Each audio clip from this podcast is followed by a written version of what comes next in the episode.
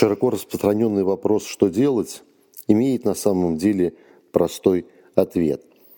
Конечно, мы можем вспомнить множество книг, философских, литературных, этических, эстетических, художественных произведений, да и научных трудов, которые пытаются ответить на этот вопрос «что делать?». И огромное количество людей, бьющихся в истерике с тем же вопросом «что делать?», «что делать?». Но ответ очень прост. Нужно делать то, что у других получается хуже. Заметьте, что здесь очень важно различие между фразой «не делайте то, что у вас получается лучше», а делайте то, что у других получается хуже. В науке этот феномен известен как равновесие по Нэшу.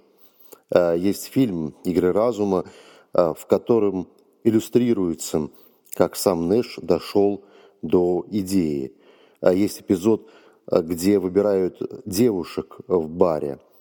И если все побегут к самой красивой, к самой лучшей, то проиграют все.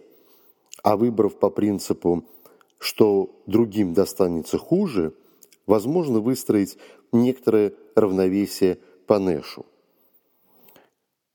можно проиллюстрировать и народными идеями о том, как заставляют детей работать с детства. Например, трехлетнего ребенка могут попросить пасти гусей. Не потому, что он делает это лучше всех, а потому, что другое у него получается хуже. Может ли мать ребенка или отец ребенка пойти пасти гусей? Конечно, может.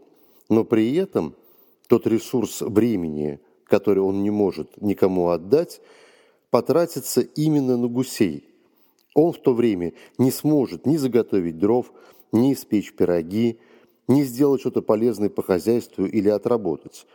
Поэтому взрослые отдают детям пасьбу гусей, поскольку другие дела у детей получаются хуже.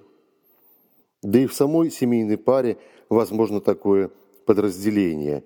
Муж и жена договариваются о том, что получается у другого хуже, и тогда он не должен этого делать. Таким образом, можно установить и семейное, да и даже парное равновесие. Проблема только возникает тогда, когда один из участников устоявшегося процесса пытается чему-то научиться – для того, чтобы делать лучше. И в таком случае он нарушает равновесное состояние.